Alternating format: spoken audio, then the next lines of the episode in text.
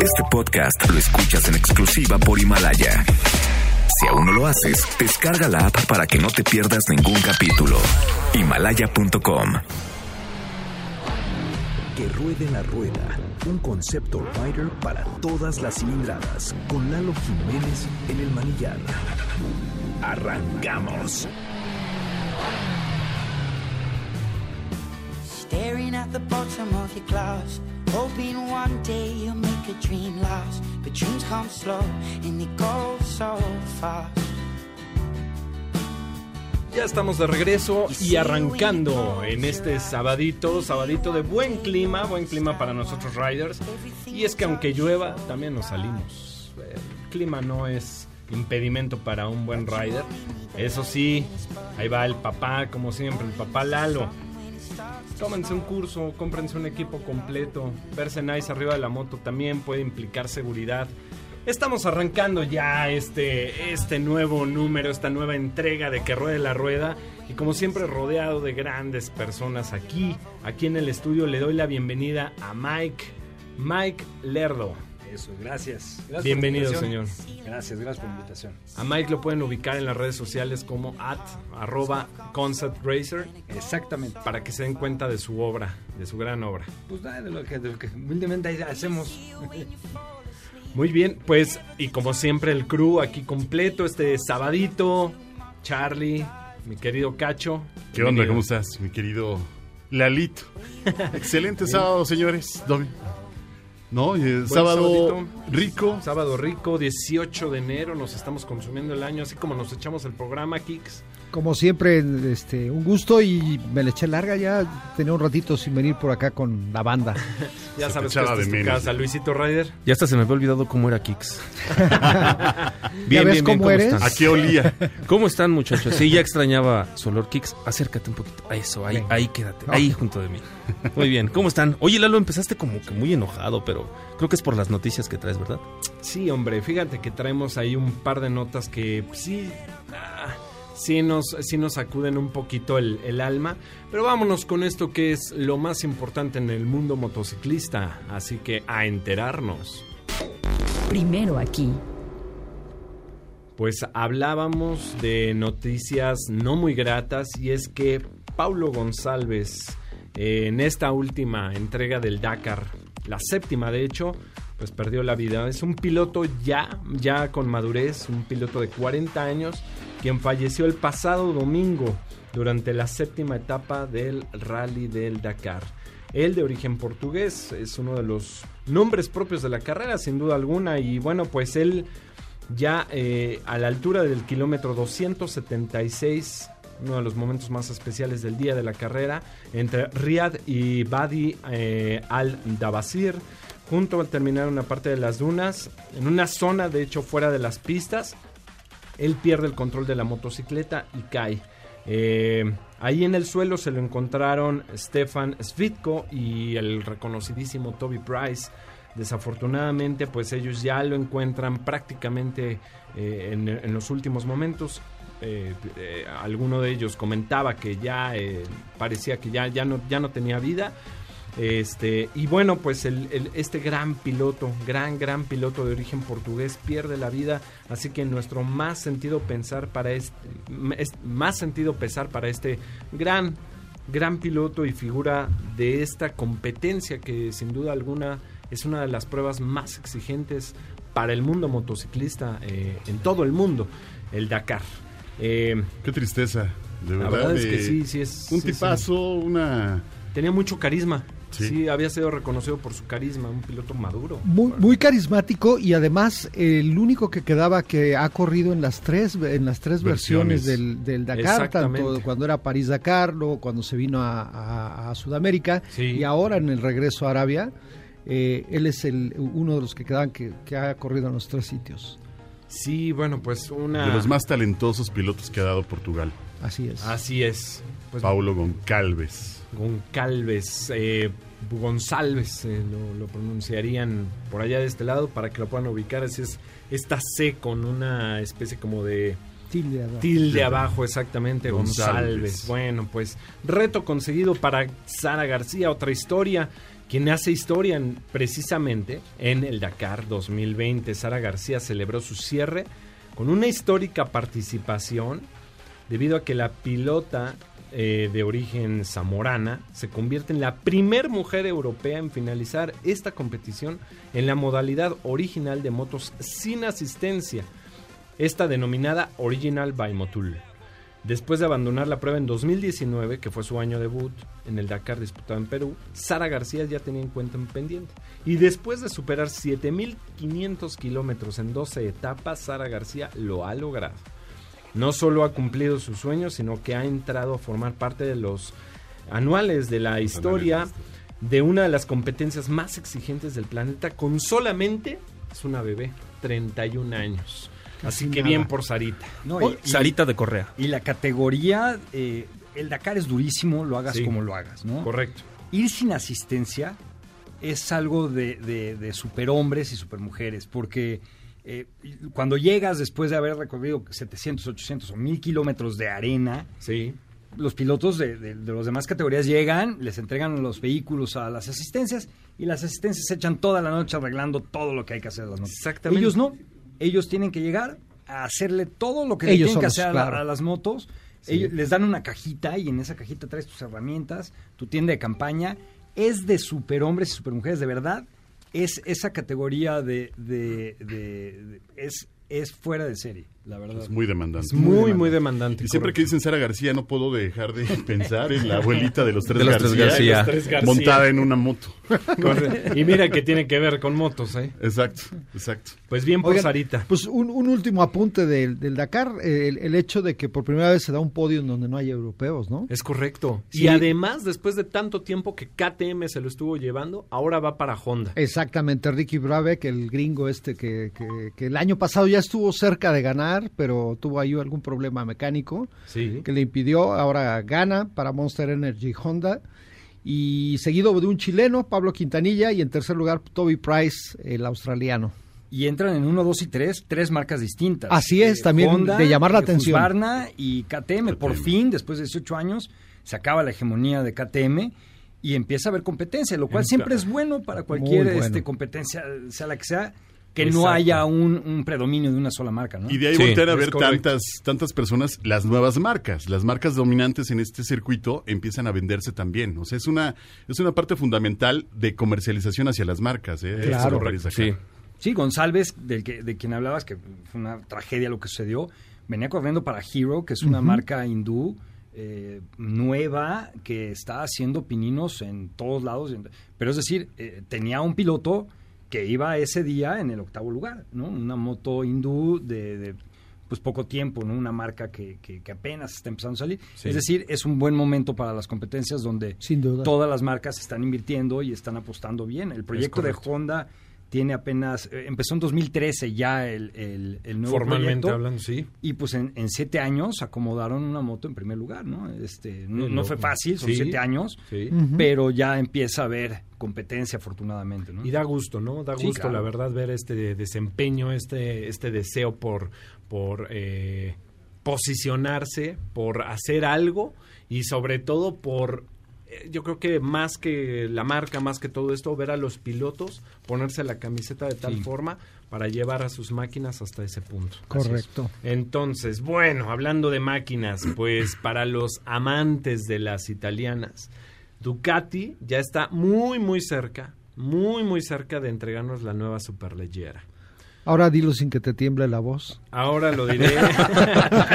De emoción. Ahora lo diré con otra forma. Y es que, a ver, consideremos unas cifras, mi Kix, para que no sepa, para que veas por qué me tiembla la voz. Y no es porque venga en una hipermotard. Lo que pasa es que la primer superleyera tenía 215 caballos. Lo cual a mí se me hace una bestialidad ya, Ya, de ya. por sí. Y superleyera se llama así, mis queridos motoescuchas y radioescuchas, pues porque es una de las motos más livianas, más ligeras de toda la, de toda la oferta comercial. La anterior tenía un peso de 150 kilos, 215 caballos. O sea, ya te das Qué relación, ¿no? una relación peso-potencia muy bruta.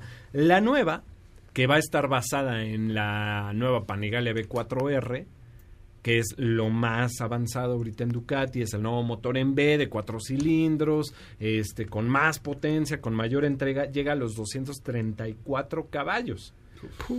Y lo que sabemos es que con el paso del tiempo los pesos no aumentan, bajan. Entonces, Sí, si bien con que se mantenga el peso del anterior, unos 150 kilos, con 234 caballos, estamos hablando de una de las motocicletas más radicales de la historia de este, la firma de Borgo Panigale. Por supuesto, va a estar acompañada de, como siempre, suspensiones del más alto performance. En este caso, pues Olins, firmado por Olins. Eh, se sabe que la horquilla, pues van a usar lo más fino, que es la NPX2530. Me refiero a la suspensión delantera. Y para que se den una idea de qué estoy hablando, eh, porque seguramente esto se oye muy técnico, es una de las suspensiones más, mm, bueno, ¿cómo lo puedo decir? Mejor desarrolladas para performance deportivo con una capacidad de respuesta a la pista muy precisa. ¿Qué quiero decir con esto? Que cuando tú vas trazando curvas, cuando tú vas, tú sabes que ninguna pista es perfectamente plana, Kix. Entonces, tienes una pista con un trazado que además tiene estos bumpings todo el tiempo. Esta horquilla lo que hace, o esta suspensión lo que hace es, digamos, compactarse y al mismo tiempo dar respuesta eh, a- hacia los movimientos de la motocicleta. O sea, si tú vas a la derecha y te toca un bumping o un tope o un bache o lo que sea, la suspensión lo que hace es que comprime, pero mantiene el comportamiento, o sea, no se queda abajo. Entonces, eh, esta suspensión obviamente pues va a ser implementada en la nueva este, superleyera, que ya la vemos hoy en la Panigale B4R.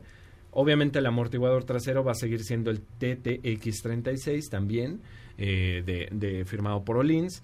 Y bueno, pues se supone, se supone que esta motocicleta puede mantener un comportamiento óptimo, o sea, muy este, manejable, muy todo, hasta los 270 kilómetros por hora. Es una moto de calle. ¿eh? O sea, te estoy hablando de que puedes curvear, ir de frente, este, frenar y todo a 270 sin broncas. Ah, entonces, O sea entonces que no me preocupo, aquí ¿no? Yo tengo, aquí yo tengo uno, dos, tres, cuatro y más candidatos que seguramente le van a poder, como decimos, sacar las tripas a esa moto sin bronca, ¿va? Seguramente. No, Seguro. eh, ya nos urge tener esa moto. No, claro. No, claro, yo, no, yo, yo Bajo voy a ir encargando una. Pero bueno, vamos a esperar que, a que llegue primero, vamos a esperar primero a que la presenten, a que ya sea algo formal. Este, obviamente, pues van a utilizar este eh, fibra de carbón, van a usar magnesio, aluminio, los mejores materiales, una electrónica de primerísima para, pues obviamente, mantener esta motocicleta en el piso, ¿verdad? que es lo que queremos.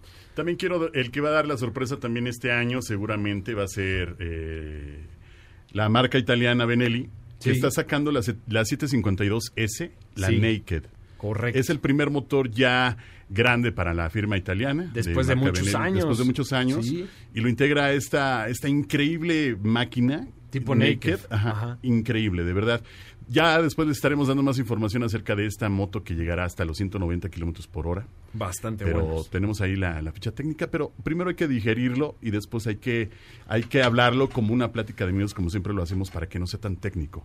Pero bueno, Benelli nos va a sorprender con esta, esta gran moto. Saludos a, a Daniel. A Dani, Daniel, saludos, al buen Dani, Dani. Hasta San Luis Potosí. Pero bueno, esta que también, como sorpresa, para la TRK, eh, la, la moto que traigo yo, la TRK 502X, viene pensado hacia eh, cambiar, que venga la TRK 502, bueno, Con ya ahora la. TRK 752. Vámonos para Va a estar buenísimo, porque además déjame complementar Hablamos. tu noticia con que Leonchino, que es la versión entre Cafe Racer y Scrambler, vienen con motorizaciones 800. Bueno, la nomenclatura va a ser 800, pero va Además, a ser el este aspecto que tiene esa- 750. esa y el máquina. aspecto es refinadísimo. Creo que lo está haciendo muy bien también por ahí Benelli. Sí, cómo no. Felicidades a la marca. La verdad es que es una marca que se ha sabido levantar bien gracias al apoyo de los chinos, pero no deja de ser tecnología, aspecto y yo pues creo digamos que, en los mismos que fabrican Benelli italiana, ¿no? son los mismos que fabrican Volvo. Sí, Entonces claro. hablamos de, el- de la calidad que, que están manejando. Entonces, bueno. Exacto. Pues bueno, mis queridos radioescuchas, vamos a una breve pausa comercial. No se despeguen, están escuchando que ruede la rueda con lo mejor, como siempre, del mundo motociclista. Pero esperemos que sea digerible para todos. Lo hacemos digerible para ustedes. Claro, claro. Comuníquense con nosotros, por favor, al 55 51 66 1025. Y si nos quieren escribir en las redes sociales, pues que ruede la rueda en Facebook y que ruede la rueda sin espacios en Instagram. Mi Así querido es, mi Ryder, Lalo. Vámonos a un corte. Que ruede la rueda. Vamos a una pausa y continuamos. Este podcast lo escuchas en exclusiva por Himalaya. Que ruede la rueda. Continuamos.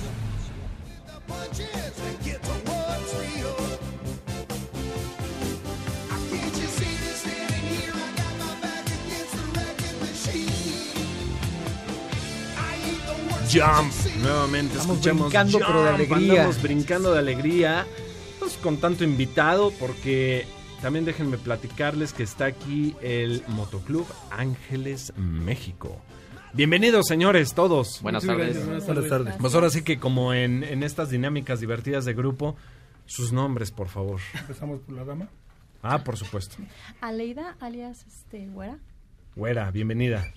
Eh, mi nombre es Gabriel Linares. Mi indicativo es El Gabo. Una pequeña aclaración, Sí. somos motogrupo. Motogrupo Ángeles México. Correcto. Venga. Perfecto. ¿Qué tal? Buenas tardes. Gracias por el espacio principalmente. Yo soy Marco, eh, mejor conocido como Crujito. Crujito, bienvenido. Gracias. Eh, hola, buenas tardes. Mi nombre es Benito y mi indicativo es Goliat. Bienvenido, Goliat. Y, no, y ¿Por sería muy será? tonto preguntar No por sé. qué.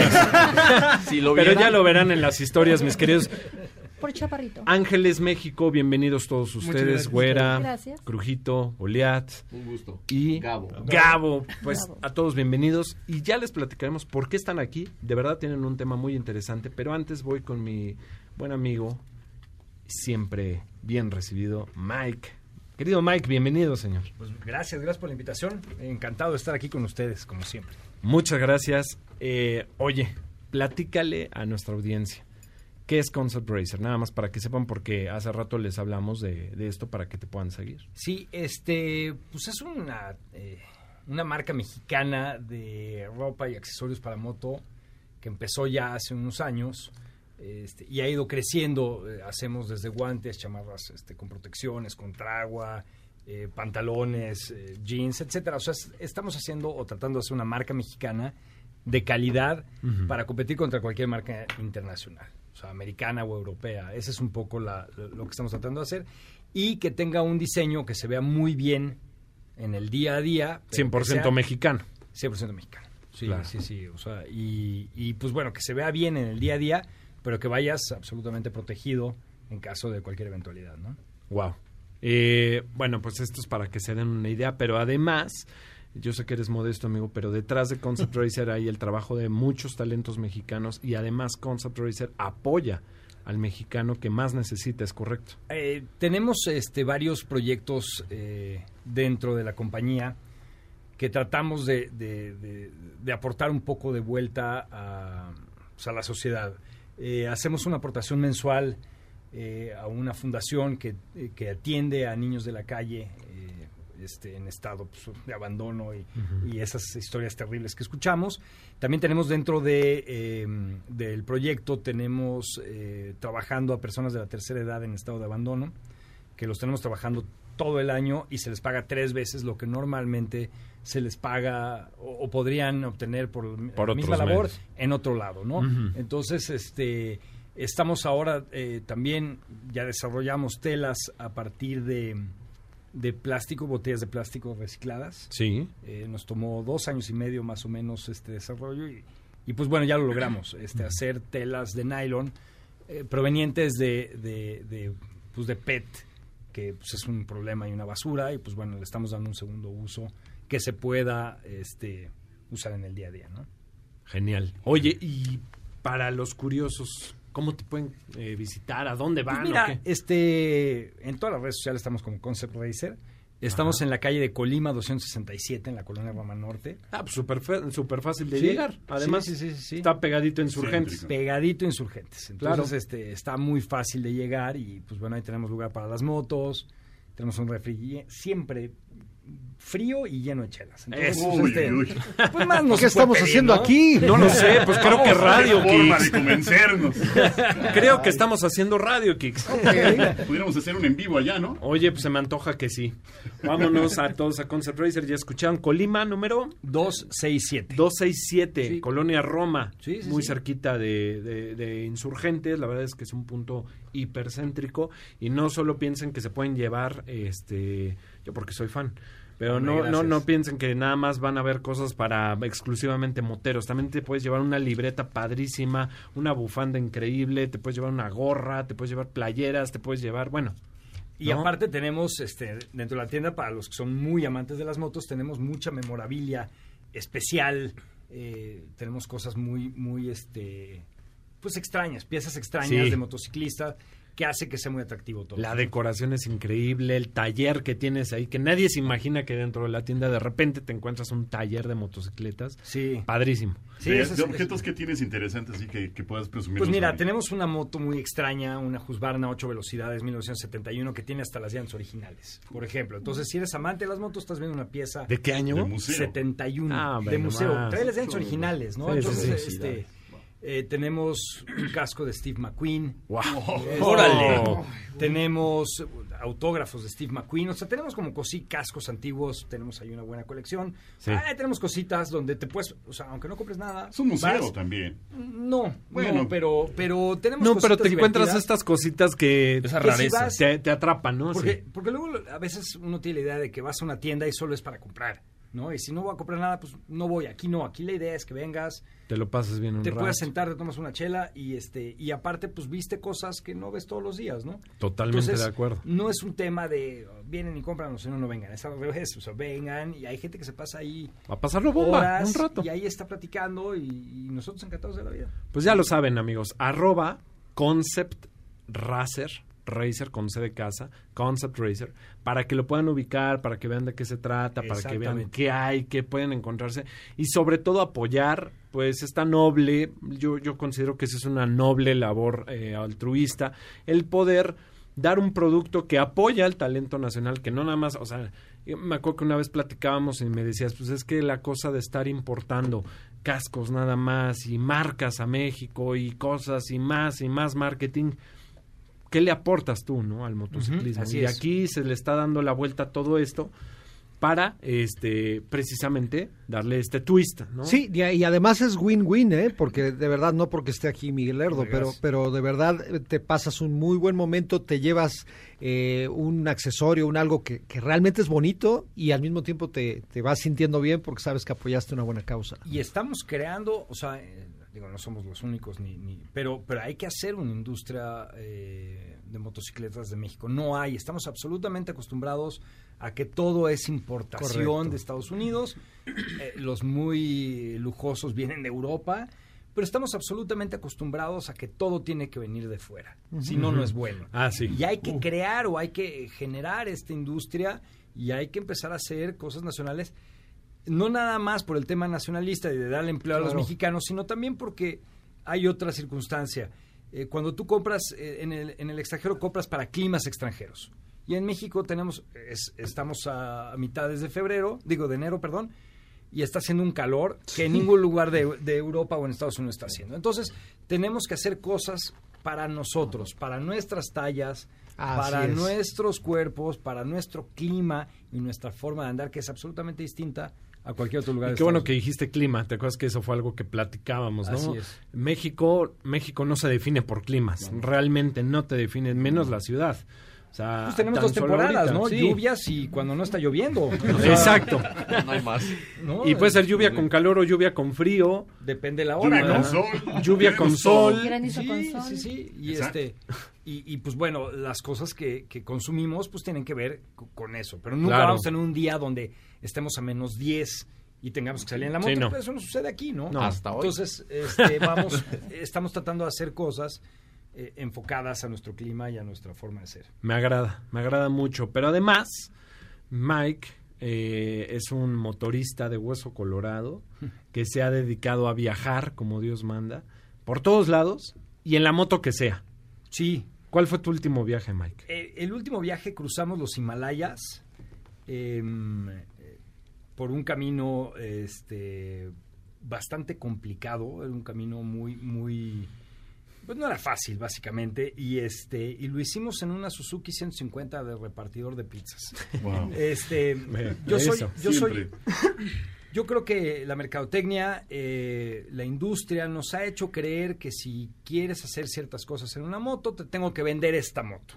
Y, Sí. y nos lo hemos comprado. La verdad es que el marketing ha funcionado Y entonces solo si quieres viajar tienes que comprar una doble propósito gigantesca, te tienes que gastar el equivalente a la moto en tubos, foquitos, eh, cajitas, etcétera.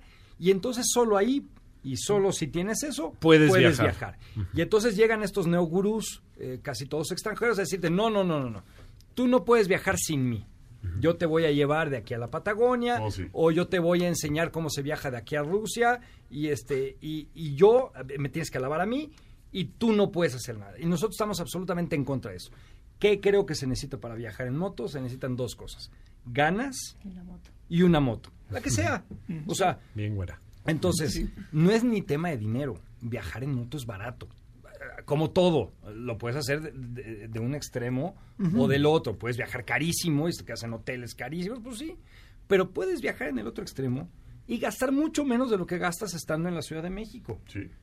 ¿Qué necesitas? Una moto y ganas. Nosotros ahorita en verdad hicimos eh, hicimos con estas motos cosas que no hubiéramos podido hacer en motos eh, grandes, doble propósito.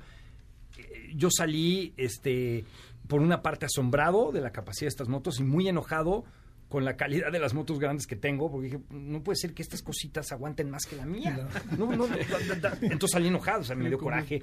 Pero, pero hicimos, hicimos en verdad un viaje muy bonito por los Himalayas, este, donde, donde eh, la- la- la- el requisito era viajar con lo menos posible y este y en la moto pues, más grande que venía en el país, que era una 150. ¿La modificaste para este viaje? No, hombre, claro que no, la tomé así, traía llantas de calle y vámonos. O sea, le puse mi maleta, la amarré y nos fuimos, ¿no?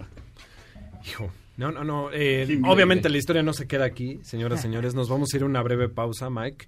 Este, tenemos muchas historias todavía que contar en este programa. Eh, no, no, no. Es que sí. O sea, me, Se me- pongo a. puta, sí, te pones a pensar. Quiero, ¿no? Sales de aquí diciendo, quiero yo también. Pero no se despeguen, amigos. Eh, estos que rueden la rueda están escuchando MBS en el 102.5 de FM. Y vamos a volver después de una breve pausa, pero antes, y, de- y con esta pausa, también les vamos a informar sobre qué está sucediendo en la ciudad con este tráfico, con esta situación que vivimos el día de hoy. Así que no se despeguen, no se olviden que el 55 51 66 1025 está disponible para ustedes y tenemos ahí una pregunta pendiente de Humberto González sobre una moto eléctrica, así que regresando de la pausa la contestamos, también síganos en las redes sociales que es que ruede la rueda sin espacios en Instagram y que ruede la rueda como se oye en Facebook, así que volvemos después, después de una breve pausa. Que ruede la rueda. Vamos a una pausa y continuamos. Este podcast lo escuchas en exclusiva por Himalaya. Los sábados a las 3 de la tarde, súbete y que ruede la rueda. Que ruede la rueda. Continuamos.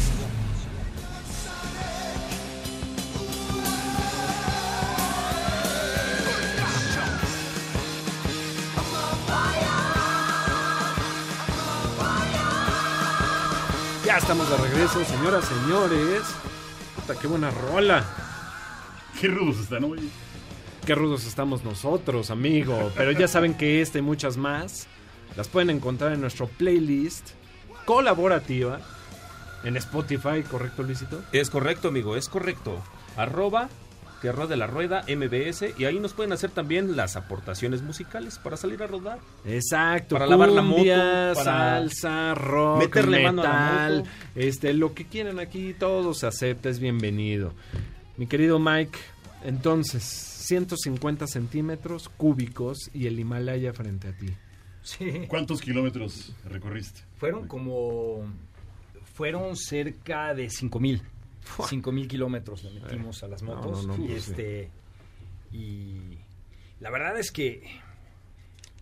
Fue, es, es un viaje que ya tenía mucho tiempo eh, queriendo hacer. Y me tardé mucho tiempo en planearlo, en, en- en- en- en ver cuál iba- cuáles iban a ser los caminos, etcétera. Y aún así, cuando estás ahí, pues todo cambia porque las circunstancias te cambian de un lugar al otro.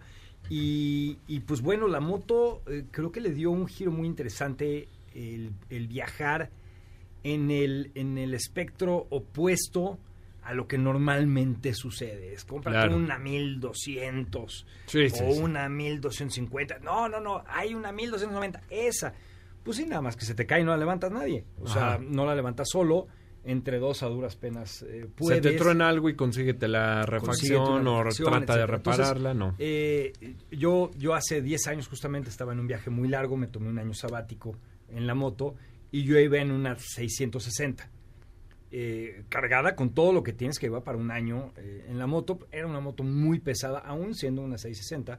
Y me acuerdo que hubo varios lugares donde pues no la pude levantar. La querías dejar ahí, literal. No, no, no, porque pues porque sales de ahí, ¿no? Tampoco, tampoco, Cacho. Tampoco, no, si te la cambio por una 150 que va pasando ahí. No, pero, pero, pero en verdad Sí. eh, solo no la levantas, ¿no? Sí. Entonces, este, se vuelve como muy complicado y pues bueno, eh, hay gente que viaja de todas maneras y gustos. Yo soy un fiel creyente que entre menor es la cilindrada, mayor es tu capacidad. Así de sencillo. La puedes levantar entre dos, viene un derrumbe y uno, dos, tres y la levantan y, y- y Sí. estás del otro lado, ¿no? Y las demás motos eh, empiezan a ser un poco más complicadas, ¿no? Y te digo, la prueba fue estos días que llegamos a lugares, eh, hicimos un camino que, que llega al campamento base del Nanga Parbat. El Nanga Parbat es la montaña Sina, la novena montaña más alta del mundo, y, y está considerado como el camino más peligroso del mundo. Y es curioso porque ese te lo venden a cada rato. Yo eh, cuando estaba en Bolivia, el Camino de la Muerte le llamaban el camino más peligroso del mundo. Y, y sí era una cosa terrible, o sea, no te voy a decir que... Pero este estuvo peor. O sea, este sí, qué cosa tan... Entonces, este... Y pues bueno, ir en una moto pequeñita, este, que no te preocupas ni por la gasolina. o sea, Claro. Oye, Mike, ¿y cómo podemos seguir tus viajes? ¿Cómo podemos verlo? Pues la verdad ¿Cómo? es que no, lo hago mucho como para mí. Sí, o sea, sí, no sí. tengo, no tengo ni blog, ni seguidores, ni, ni cultos atrás de mí. No, no, no- no es Corazones como rotos en 3, 2, 1. No, pero es No, decir, está padre eso. eh, es decir, Sí. ahorita ahí te digo unos como neogurús de viaje donde, donde vengan todos, alábenme y, y este, Les cobro por ir. Exactamente. Sí. Pero está fácil. Vayan a Concept Racer a tomarse una cerveza con Miguel. Exacto, y hay que le pla- les platiques, ¿no? Te digo, hay de todo. Y, y para mí, pues este rollo es muy personal. La moto Sí. es algo muy para mí. Este, hasta mi esposa cuando de repente ya estoy insoportable me dice, ya, ya es hora de ir a la moto, ¿no?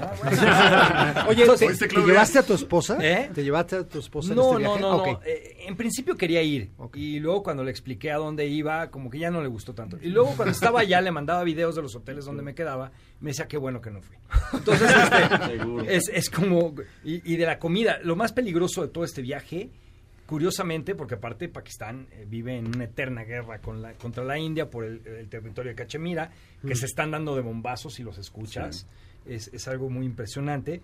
Y hay presencia militar todo el tiempo. Lo más peligroso del país fue la comida.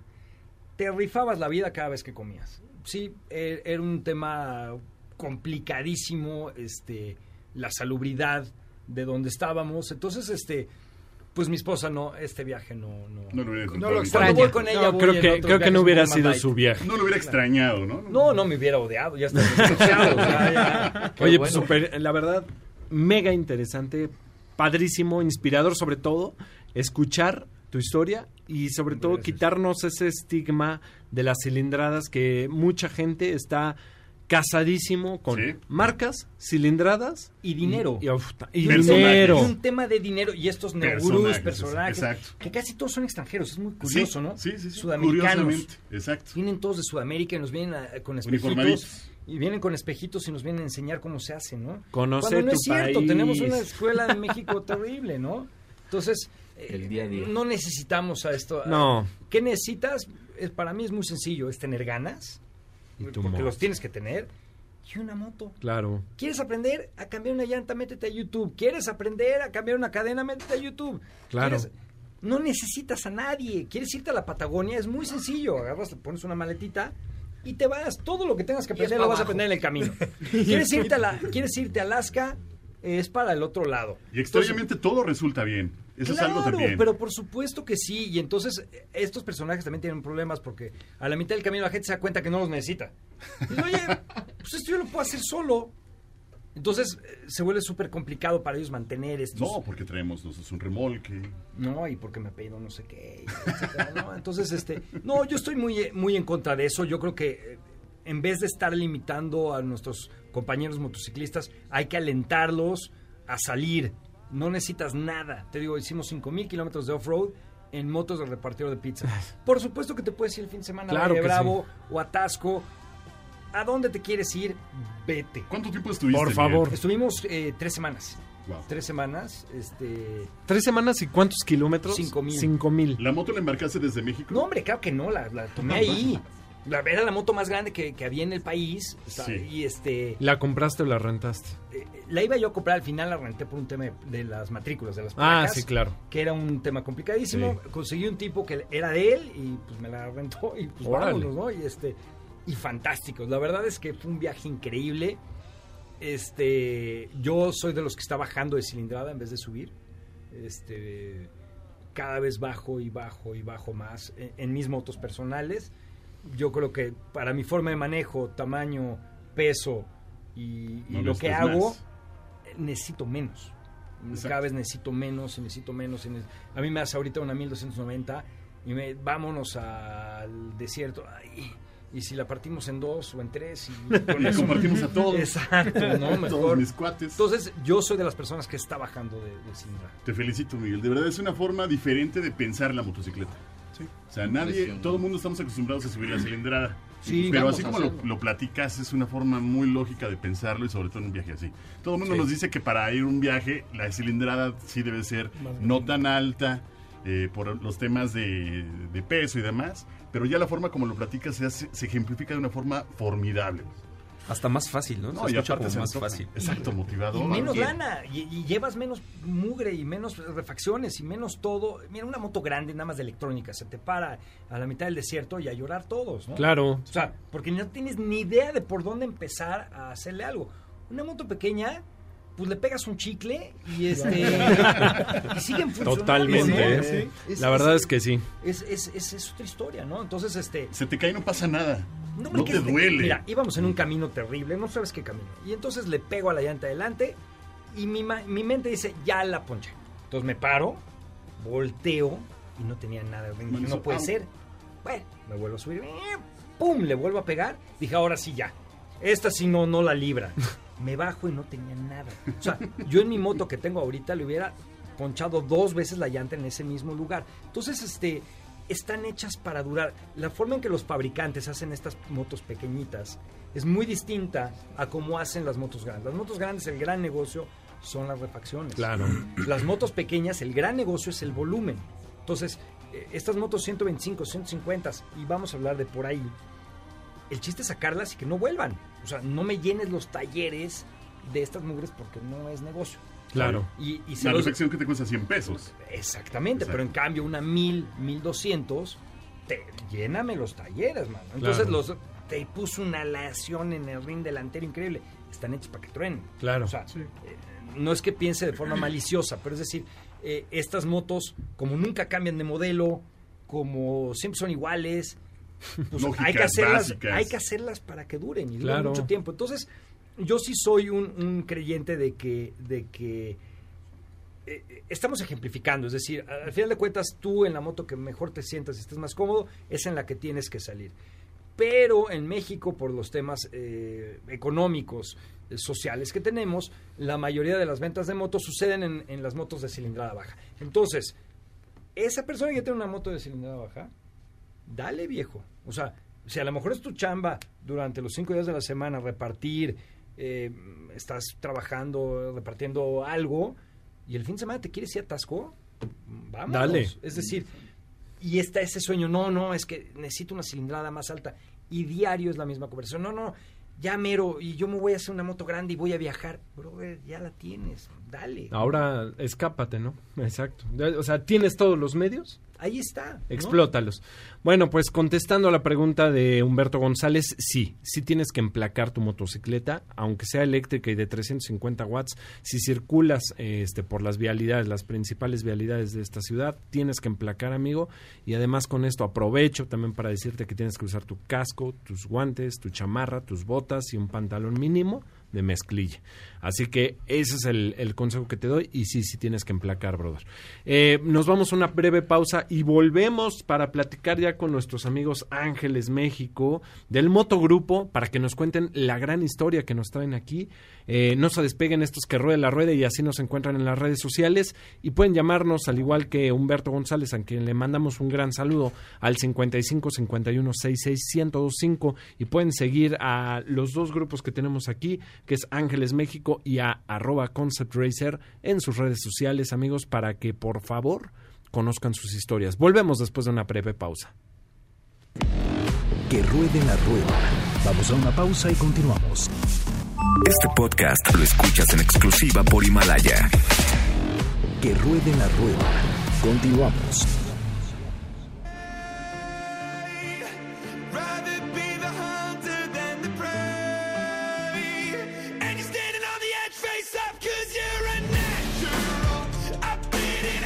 De regreso para seguir platicando de esto que tanto nos apasiona. Estábamos escuchando Natural con Imagine Dragons.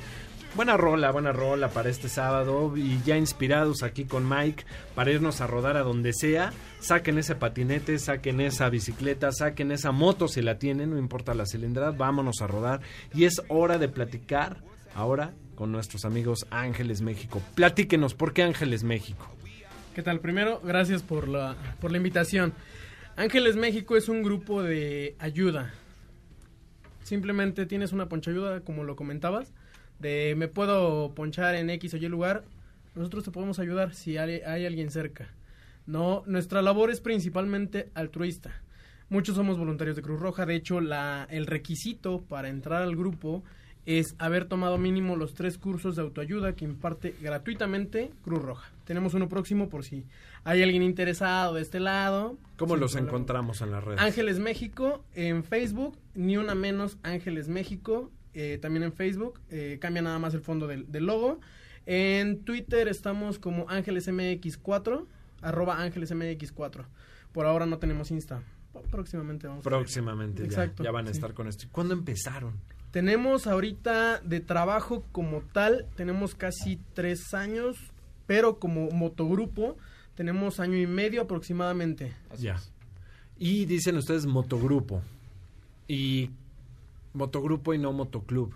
¿Cuál es la diferencia o cómo es, cómo es esto? Pues mira, nosotros como motogrupo estamos innovando. La- las le- las reglas, como bien lo sabemos, en un motoclub son estrictas. De vamos todos a rodar, vamos todos a rodar, sí o sí. Nosotros no somos tan exigentes. Nosotros somos voluntarios en todo, en todo. Tampoco es como que les vamos a pedir de, ay, oye, un ejemplo, ahorita estamos en la zona de Polanco. Oye, se ponchó alguien. No, ¿qué crees que yo tengo que ir para el otro lado?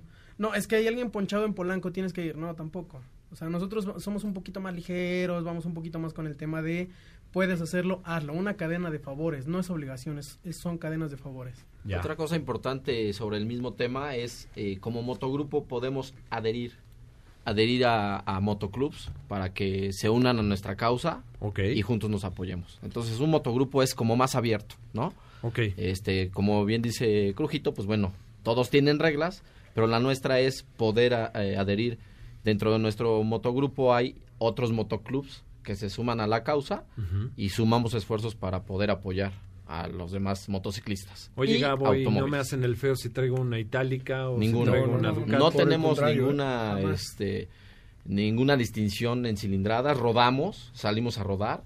Y todas las cilindradas son bienvenidas. La verdad, como dijo aquí Mike, eh, Sí. este pues desde la más pequeña te puede sorprender, ¿no? y claro. alcanzar un mejor kilometraje que una grande. Seguramente hablo por muchos motociclistas que nos están escuchando. ¿Cómo es posible que, que pueda, eh, si yo tengo algún tipo de conflicto en la moto, eh, contactarlos para que me ayuden? ¿En qué se basa esa ayuda? O sea. ¿cómo, cómo lo- qué, lo, qué, qué los motiva para esta ayuda y sobre todo cómo es la forma de ayudar? Y, Bueno. cómo, y de, de retribuirlos. Mm, no buscamos retribución, ¿no? Este, re- realmente lo que queremos es limpiar un poquito la imagen de los motociclistas. Desafortunadamente, los motociclistas enchalecados eh, somos mal vistos, ¿no? Nos ven como pues una lacra en la sociedad. Y la realidad es que no, estamos queriendo revertir esa imagen. Lo que queremos es, pues nosotros re- resaltamos mucho en los sismos del 97, del 17, perdón.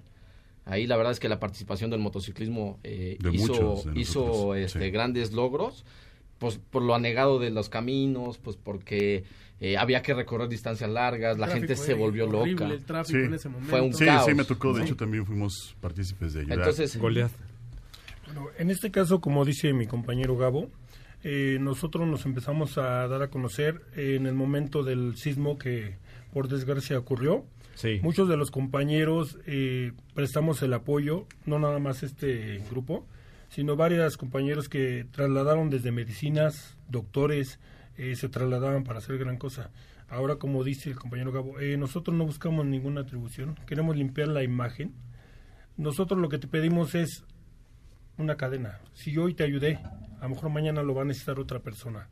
Incluso no es el único tema que tenemos nosotros, nos reunimos nosotros eh, en distintas partes, donamos pan, café, eh, con Cruz Roja hemos ido a varias partes, a Pachuca, a varios lados, a donar café, pan, cobijas. Eh, últimamente en lo de Reyes también se donó juguetes a los niños de bajos recursos, se visitan casas hogar. Tratamos de limpiar esa imagen que es mala. Eh, en este tema, la mayoría de nosotros tenemos el curso básico de primeros auxilios. Cuando por desgracia ocurre un accidente, somos, se puede decir que la mano para apoyar a los compañeros. Eh, tenemos enlace con todas las secretarías, llámese Cruz Roja, llámese Seguridad Pública, C5, C4. Inmediatamente radiamos para que nos manden apoyo, ya sea de una médica, que es una patrulla, de eh, Sierra Papa, y tratamos de hacer eso, tratamos de hacer eso.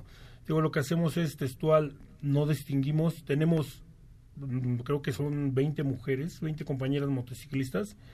Estamos ahorita con el tema de la de- tenemos el tema ahorita de las mujeres que sea su, su dicho del problema que hay de la violencia de género. Eh, nos hacemos acompañar por una compañera motociclista para que ellas se sientan protegidas. No podemos llegar nosotros porque tenemos la mala imagen del motociclista. ¿Qué es lo que hacemos nosotros? Una de las compañeras se acerca a ella, le brinda auxilio y los compañeros que vienen atrás, uno se encarga de cuidarlas a ellas y el otro se encarga de hablar a seguridad pública o dependiendo la, en ese momento La lo que se situación. necesite. Kicks. Muy bien. No, es, justo eh, quería voltear hacia esa parte por la presencia aquí de nuestra amiga Güera. Este, platícanos un poquito cómo nació en ti este interés de pa- ser parte de, de- de este motogrupo. Bueno, yo este como viajaba mucho en metro, veía cómo los hombres o las mujeres también se van acoso sexual y todo. Entonces, muchas pedíamos auxilio y nadie nos hacía caso.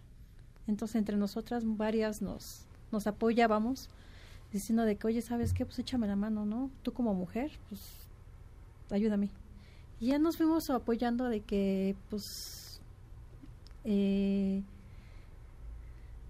¿Cómo te diré? Se acompañan. Ajá, acompañarnos a... haciendo como un grupo, ¿no? Eh, Eh, sí, o sea, hacernos bolita y ayudar, es llevarla a un lugar seguro. ujú. Ahora, ustedes mencionaban hace rato ni una menos. Esto quiere decir que ustedes tienen que ver con este Movimiento. grupo, movimiento que ha estado sonando sobre ya, eh, bueno, sobre cualquier situación que se presente ante una chica como la güera, como nos platicaba, apoyar. Ok, mira, yo te explico eso. Ni una menos no es tanto, o sea, sí principalmente es violencia hacia las mujeres. Ajá. Pero sabemos que hay hombres golpeadores, mujeres golpeadoras, padres golpeadores, niños golpeadores y no tratamos nada más de violencia contra las mujeres. Es violencia de género como tal. General. En general, exacto. Entonces, eh, si alguien, yo veo que a alguien le están pegando, oye, tranquilo, te vas a meter en problemas. Tampoco me voy a convertir en un superhéroe y quitarme, eh, ponerme la capa y agarrarme a golpes porque es justicia por propia mano. Y principalmente eso es un delito, ¿no? Cuando Claro. finalmente es un problema que se tiene que atacar desde Exactamente, casa. ¿no? Culturalmente. exacto. Principalmente es eso. Desafortunadamente, la cultura no nos los permite tanto o no tenemos esa cultura de eh, combatirlo desde casa. Siempre que vemos un... eh, Pasó apenas el, el niño este que armó una balacera en su escuela. Todo el mundo, es que son los videojuegos. Ah. Ok, no. Tiene un antecedente. Claro. Su papá, su mamá, ¿qué pasó? Su papá, ¿qué pasó? Está abandonado con su abuela. o su abuelo, no sé. Entonces esa parte, ah, desde ahí viene eh, ese- esa raíz, ese contexto Exacto. exactamente. Entonces, pues esa parte de decir y culpar y, y martirizar a todos de los videojuegos o las vivencias que tienen en ese momento, la realidad es que no. Simplemente es violencia como tal. Hay que buscar eh, quitarla desde casa. Claro. Y nosotros pues intentamos buscar una, un poco de esa parte.